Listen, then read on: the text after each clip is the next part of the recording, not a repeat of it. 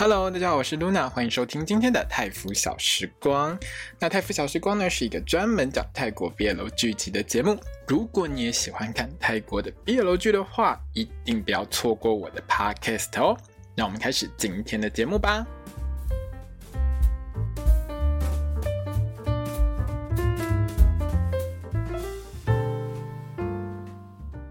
萨瓦迪卡，我是 Luna，欢迎收听今天的泰腐小时光。我们今天要聊到的是《Be My Favorite》光年之诗的第十一集。好，那各位朋友，因为我今天在录音的时候呢，外面呢刚好是台风天哦，所以那个狂风大作的声音会成为我们今天非常重要的一个背景音乐。所以如果你听到任何的杂音，我也只能请大家多见谅一下哦。那各位观众朋友，这一集请问一下，如果你是看完了这部戏再听我的 Podcast，你会不会有一种做了一场美梦的感觉呢？好，这一集呢，其实前半段哦，我还觉得说啊，不是前半段，前百分之八十播完的时候，我都觉得说，哎，编剧你终于想通喽，开始各种放糖哦，放很多糖，好甜哦。结果到最后竟然是，来大家回到 EP 十第十集，我们再重来一次哈。不过我们不保证这个 EP 十二就是下个礼拜最后一集会有脱光的床戏当收尾，应该是不会有了。哈 哈这一集呢，我觉得比较有趣的地方就是那个床戏啦，真的很有诗意哦，一边念诗一边做爱。他这一集里面呢佩尔所念的那首诗呢，是由泰国的知名女作家 Praking Chumsai 那 Ayutthaya 所写的，那她的笔名是 Uchani 哈。那如果说大家觉得我的泰语发音不标准，对，我就是不标准，我真的发音不标准，我不是泰国人，所以没有办法，对不起。那这位泰国女作家其实我并不是很熟，所以我有稍微去查了一下啊、哦。那在维基上，维基百科上面是有说呢，她是在泰国的文学界里头呢非常知名的一位人物哦。这位女作家的作品就是 Pair 念诗的时候拿的那本书，这本书的书名呢叫 Kopfa Klipton，对，如果我没发错，我没有发音发错的话，应该是这样了哈。它的意思都是金色晕染的地平线。这本书呢，其实在泰国的文学界当中呢，是把它列为泰国人必读的一百本好书之一，所以算是非常有名的泰国文学名著。那在最后的画面上，也把这位女作家的预兆，还有她所引用的诗篇呢，有贴出来做一个致敬。所以你会在这一集的最后面看到一个。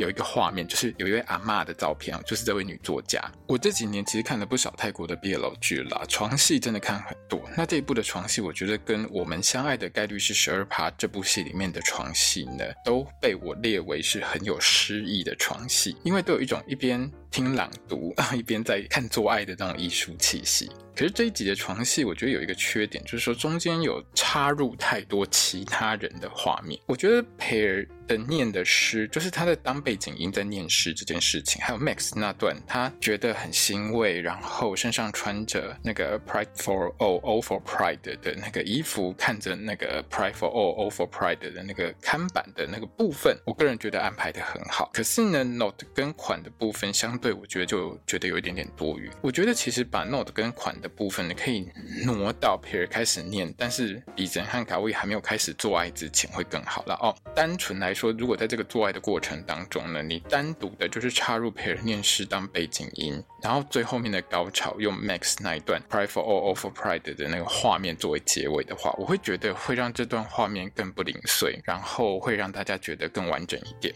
对，这也是我看过剪的最零碎的床戏。真的很零散，我会觉得有一些朋友们看到这一段的时候，一定会有一个感觉，就是我在看床戏的情绪被一直打断，一直打断，一直打断。你是很有诗意、很有艺术感，没有错。可是看床戏的情绪就是一直被打断，一直被打断，一直被打断。这也是这一种剪辑方法最大的一个缺点。所以我可以告诉大家，就是说这部戏的导演跟编剧，他所要体现出来的就是一个很有诗意、很有内容、很有内涵的东西。所以如果你是想要看那种疯狂做爱的，你就等下个礼拜，然后礼拜下个礼拜六那个 Only Friends 随便你看哈，看到很爽哈。之后还有一个那个还有一个系列叫做 Playboy，然后那个系列应该也会让你看到很爽。但是这部戏呢，我觉得大家就当做它是一个很有内涵的东西啊，但它真的很有内涵，不是当做，就是它是一个很有内涵的戏。那我们就用换另外一个角度来来看他，你会觉得比较开心一点。那这一集呢，另外一个很有趣的点呢，就是之前如果你有听我 Podcast，就会觉得我每一集都在讲，我每一集都在嘴嘎喂，你为什么不先追求你的财富自由？你为什么不去中大奖？对不对？大家是不是都有这种想法？然后这集就告诉我们，为什么嘎位后来没有继续去买彩券，主要是因为那个很神奇的阿北呢，跑来嘴炮我们的嘎位，嘴炮嘴到他怀疑人生，让他放弃。你知道那阿北超狠的，他竟然跟他讲说，你之前中那个两万块哈，已经用光你一生的赌运，不要再想要中大奖了。就算我今天把这个盒背吼里，你也找不到那张彩票了，找不到就对了啦哈。他只差没有跟嘎位说，你出生的时候呢，你那个点数通通都点在有一个男人，有一个很爱你的有钱男人身上，但是他不能讲嘛，对不对？所以他只能跟嘎位讲说，不要再买彩券请你把你的重心放在人生的其他地方去。看到这一段的时候，就想起之前有些网友有讲过，不用买什么彩券，去 all in 台积电，这才是最正确，这才是正解啊！对，看完这一集之后，我完全同意这件事情。没有赌运没关系，我们去 all in 台积电，all in 二三三零。各位朋友，嘎位你念大学那个年代哈，二三三零在台湾秀。没有像现在这么贵，大概是现在的五折，差不多。我记得好像五折三十六块的样子哈，没有到现在五十，没有到现在那个几百块哈。以前好像没有三十六块那么低啊，三百六十块还是两百多块。我记得那个时候很低很低很低。嘎位念大学那个年代，现台积电没有现在那个价钱，台积电大概是现在的一半再低一点点吧。我我印象中是那个啊，我印象中是那个价钱啊。好啊，嘎位你如果有本事压身家多买几张，你很快就会财富自由啦，对不对？好，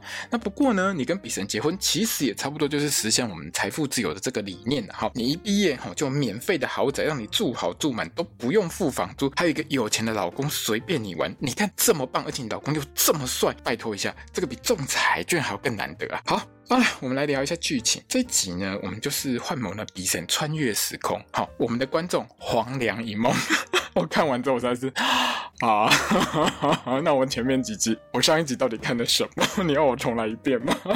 好了，开头的时候我是真的不怎么理解，为什么你还要放一段培尔他老爸跟比神他老妈的那个聊天过程？从过去的剧情当中，我们大概都知道说这两家是世交。那在这边的安排当中呢，我觉得导演和编剧是有一点想要教育看戏的父母亲这一辈，一句话就是儿孙自有儿孙福，你们要放手让小朋友去做自己。可是你知道吗？你上一集已经挤了三个父母亲跟子女之间的互动到收尾，我觉得真的已经够了。看 BL 剧的受众虽然当妈妈的很多，哈，妈咪很多。如果你是那个 MSP 中 My School President 的这个呃粉丝的话，你一定常常听到那个 Gemini 跟 Force 叫你们妈咪好，妈咪好，各位妈咪。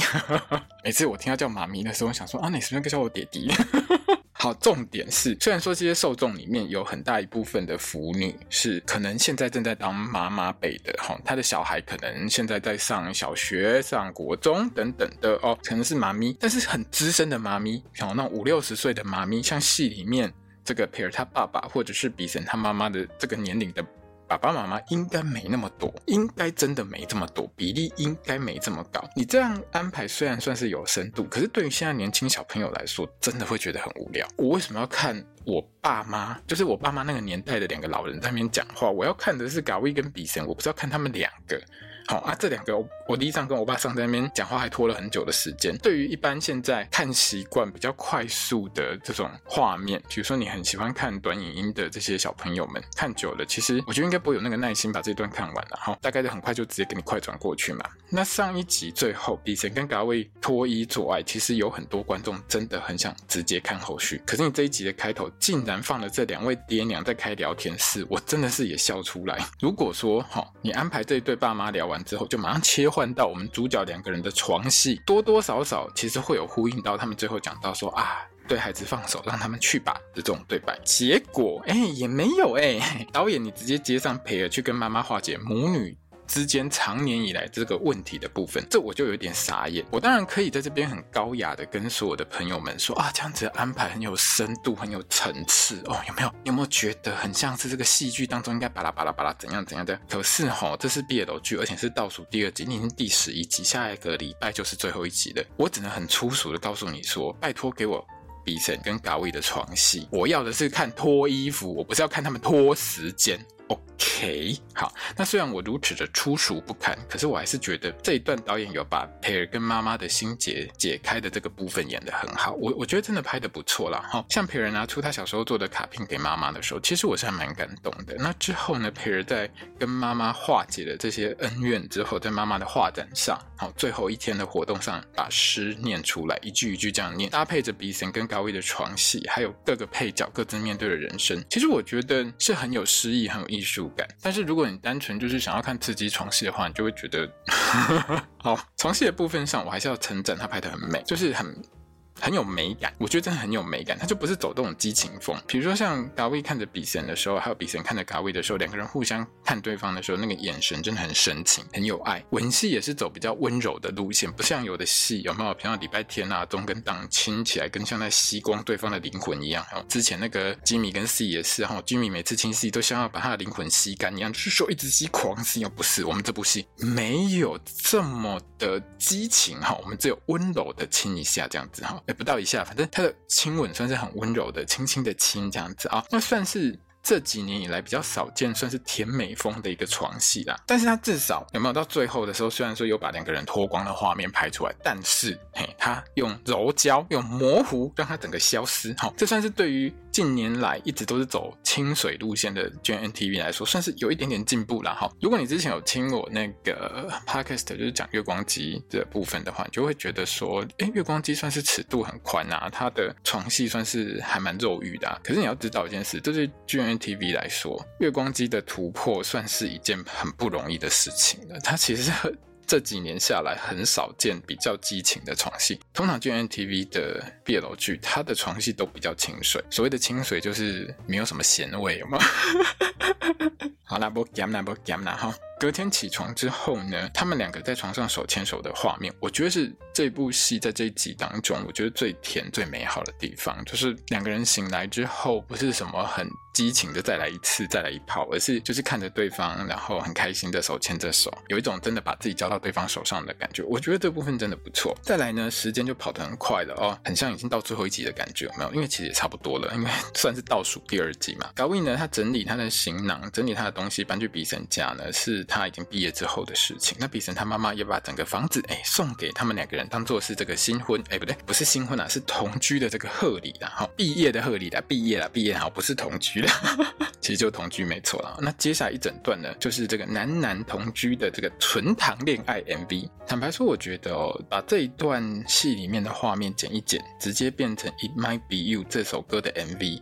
会比你目前放在 G N T V Recall 上面的那个那一首就 It Might Be You 的 MV 来得好太多，而且点阅率绝对会高一层以上，而不止一层，一倍以上，真的。因为我我不能说那一部的 MV 拍得不好，那一部 MV 就会让你觉得它就是一个 MV，它就是一个一首歌的 MV，没有什么太特殊的感觉。可是如果说你把这些画面统统剪进去的话，我会觉得这个 MV 的可看性高很多，而且观众会更想去点它，而且这首歌点阅到现在其实不是很好。我可以增加一下它的点阅率了哦。就 GMMTV，你们要不要考虑重做一下 MV？我真的觉得会有差。好，那这一段呢，男男同居日常呢，其实也让整个故事的时序一直往后快速滚动哦。像是在家里面玩水枪过泼水节这一段，其实我有想过，有可能是在偷偷的抑制这个 COVID-19 之后的那段时间，因为明显的你会看，如果你有像我一样慢慢的去看它的那个时间序的话，你会发现，它从二零一八一月之后，它中间其实跳过二零。一九也跳过二零二零，直接那个月历，好，那个桌上的桌历呢，就直接跳到二零二零年底，然后到二零二一年初。好了，那这个部分当我是随便猜猜的，但是通常泰国人不太会在家拿水枪喷自己过泼水节，而且他们那个造型、那个样子，其实就是在过泼水节啦。但是你也知道，那个时候我记得，因为 COVID-19 的时候，泰国其实开开关关。然后新冠疫情的年代，在过泼水节的时候，好像很多活动也都是停掉，大家能在家就在家。所以我觉得他其实是有在讲那一段时间的事情。好，那照这段 MV 的剧情到最后呢，时间点呢，我觉得大概推算一下，就是二零二四年的圣诞节嘛，因为我们会在这个这节播出内容当中看到他们在庆祝圣诞节啊，很开心。然后 Pear 跟 James 的婚礼呢，看那一张那个请帖上面，喜帖上面，大概是我猜是在二零二五年的三月啦。可是收到喜帖那一天呢，比神就因为得到流感之后病倒，那嘎威就很贴心啊，帮比神擦身体啊，照顾他这样子。你知道这一段让我等多久吗？如果你有听我 podcast，你就知道我前面到底嘴了多少集。我要看嘎威照顾比神啊，对不对？我要看这个，哦，终于让我看到了。比神痊愈之后呢，就换嘎威病倒了。那因为病毒感染到肺部的关系，就演变成很严重的肺炎。嘎威呢就住进医院，还装了呼吸器。大家其实过去几年，如果你常常有追一些 COVID 19的新闻的话，你大概看到呼吸器，你应该也不会陌生，大概一看就知道说啊，这个真的是很严重，可能没有办法用肺部好好呼吸的一个状态。那这边有一段是医生跟鼻神之间的对话，其实就是告诉大家，在台湾我们有同婚法是很幸福的一件事情，因为很明显，医生就是叫鼻神去找咖位的亲属来，为什么？因为以咖位的状况可能要签手术同意书之类的东西，如果不是婚姻关系，基本上你只能找有亲属关系的对象来签名。最后呢，咖位还是因为重病呢送进 ICU，就是对 ICU 就是急重症特别观察室，好像这样分吧。好，对于比神来说，当然是没有办法接受的事情啊，他很自责，他觉得所有的事情都是他的错，包括比神觉得说咖位会得流感是。他传染给咖位的，还有咖位一开始不舒服的时候，为什么他没有带他来看医生？其实我觉得比神有非常多的自责。可是不管你再怎么自责，再怎么对医生吼，你吼再大声，咖位的病也不可能会马上好。我我觉得有时候。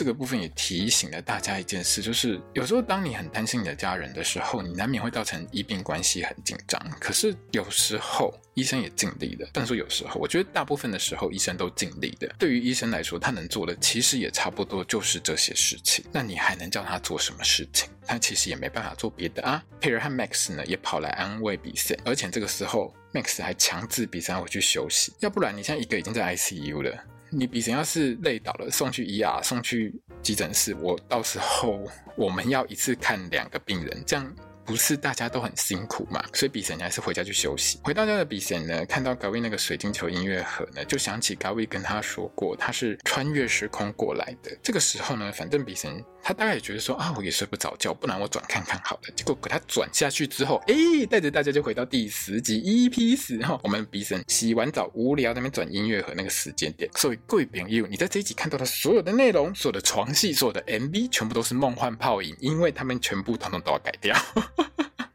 好了，至于那个彩蛋的部分，我真的觉得很奇怪，你干嘛不在上一集放？你放在这一集的意义在哪里？我真的不懂，我真心不懂。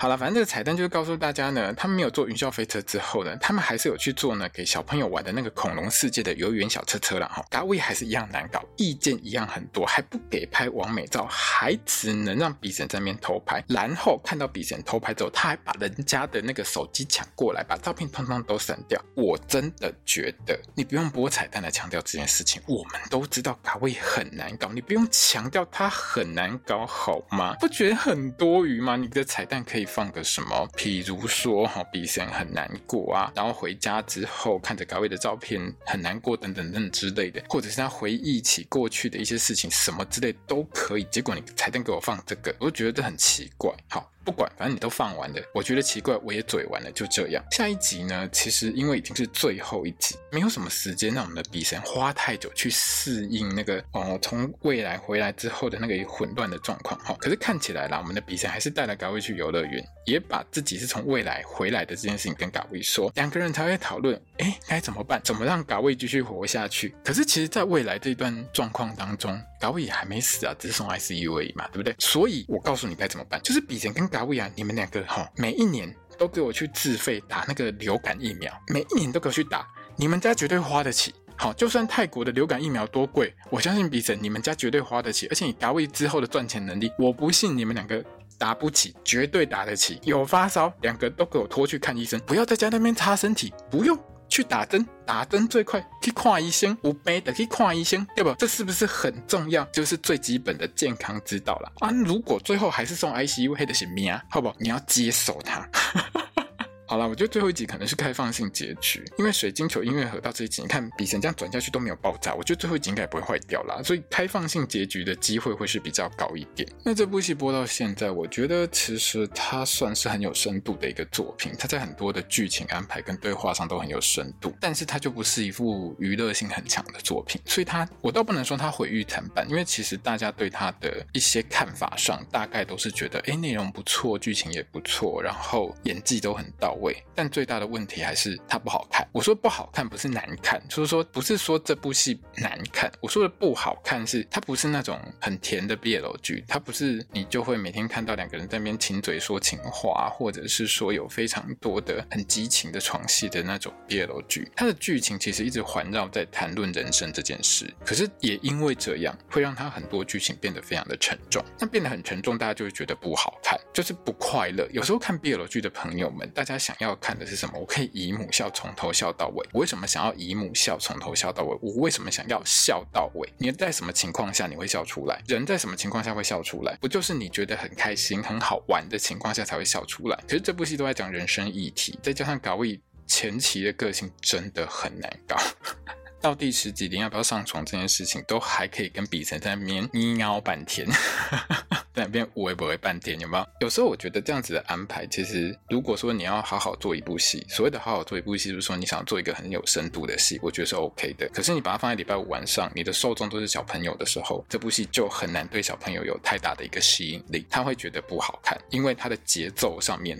就是相对的比较沉重，那比较沉重的情况下，他就笑不出来，笑不出来，他就很难跟你讲说，我觉得他好好看啊。有时候啦，我我当然不是说现在小朋友没有深度。但是我可以告诉你一件事，如果以我好，我现在这个岁数，我我我对于很多小朋友来说，我我基本上已经是叔叔哈伯伯的那个年龄层了。对我来说，我完全可以体会到有些小朋友觉得这部戏不好看的原因在哪边，因为就是它很有深度。对于我这个年龄的人来说，我可以看到很多很有深度的东西。可是如果我今天只有十八岁，不好意思，我觉得很难看，因为就不好玩。这不好玩，而且你放糖或甜蜜的这个部分上，其实有很多地方其实都是在很后期的部分。这样前期，你一个主角的个性其实一直都很不好，一直都 一直都让人觉得没有什么亲切感的一个情况下的时候，其实有时候你的观众很难带入这个角色当中，他就很难在这样子的一部戏当中得到更多的开心的一个感觉，所以。这个部分上，我觉得是这部戏比较大的致命伤啦。但如果你要问我说我会不会推荐这部戏给大家看，我会推荐，因为我觉得它真的很有深度，它讲到很多东西，不只是说同志议题，还有很多人生生老病死的议题，我觉得它都讨论到，而且它都有点到，点得很清楚。如果你有仔细看的话，其实特别是到了我这把年纪的时候，你就。会对你的人生当中有很多的感叹，但是很可惜的一件事情是，他的观众大部分都是比较年轻的受众。因为这部戏就 NTV 跟 My School President 还有 A Boss and a Baby 都是有卖给泰国的串流平台 View TV，。可是这部戏出了一个很大的问题是，呃，My School President 在 View 上面播出之后，它其实在 View 上面从第一集，呃，我不晓得有没有从第一集，但是直到最后一集。就是后面至少后半段，它都是当周的播出第一名，就每一周的榜单它都是第一名，因为现在串流平台会把播出的点阅的数量还有时数都做一个统计表，每个礼拜会做。它这个 Viu Viu TV 这个平台，它是每个礼拜都有做的。My School President 那个时候后期，我记得通通都是第一名。就算戏播完了，它还至少撑了，我记得撑了五到六个礼拜，它都还在前十名的播放数量当中。My School President 播完之后，它播的是 A Boss and a Babe 这部戏。我的亲亲老板宝贝，好，这部戏其实在 view TV 上面，它中后期。它也是每一集都是第一名的播放量，它都是第一名，在平台的播出上都是第一名，直到最后一个礼拜都是第一名，就是至少从第四集和第五集之后就通通都是第一名的，如果我没记错的话。但我我确定的一件事情是，后面六集绝对都是第一名。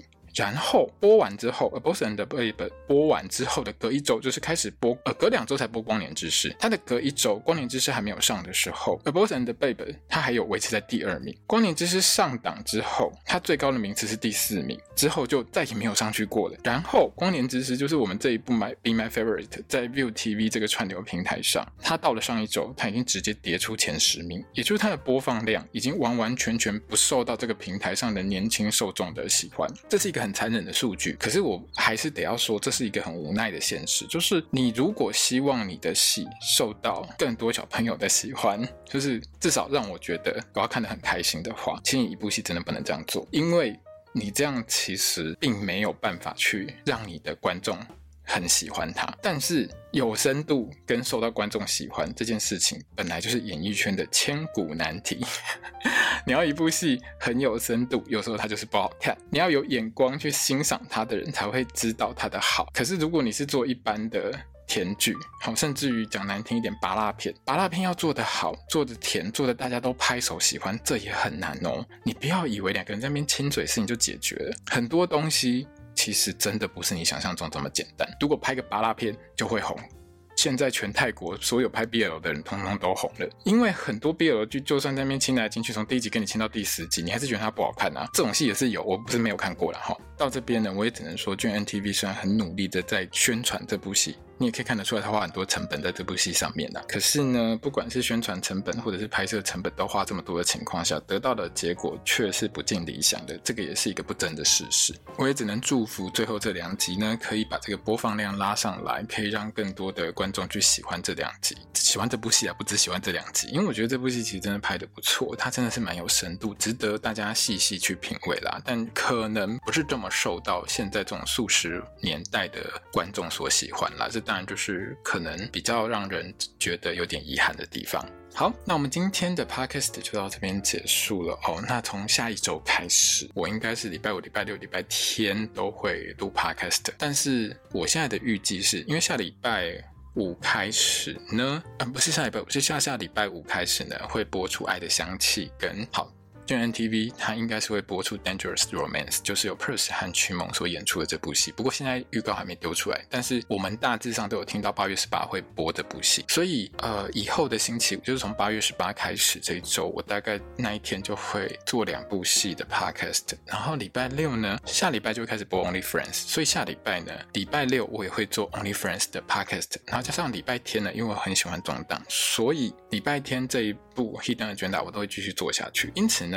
从下礼拜开始会有三集的 podcast，然后从下下礼拜开始会有四集的 podcast。但是因为我一个人要做四集是一件非常痛苦的事情，因为要做很久，又要剪片，所以呢，这个 podcast 上架的时间就会越来越不固定。在这边我必须先跟大家说清楚，虽然就是我还是有我的日常生活，我还是得要赚钱过日子。所以如果你希望我做多一点 podcast 的话，你就会看到。我上架的时间就会越来越不固定，没有办法像之前一样，就是哎，我今天可能戏马上播完，我马上就出，因为剪片真的需要时间，我没有办法就是把没有剪过的给大家听，没有剪过给大家听会很恐怖。好，那我们今天 podcast 就到这边结束了。后天呢，我一样会录一段卷大的 podcast。如果你喜欢我的 podcast，欢迎你分享给说喜欢泰国 BL 剧的朋友们。那也欢迎你到我的粉专、推特、IG，哎，现在叫 X，对，粉砖 X，还有 IG 呢，来帮我按个赞或是留言跟我聊聊。那如果你愿意 donate 我的话，也在这边先感谢你。我们就后天见喽，我是 Luna，萨瓦迪卡。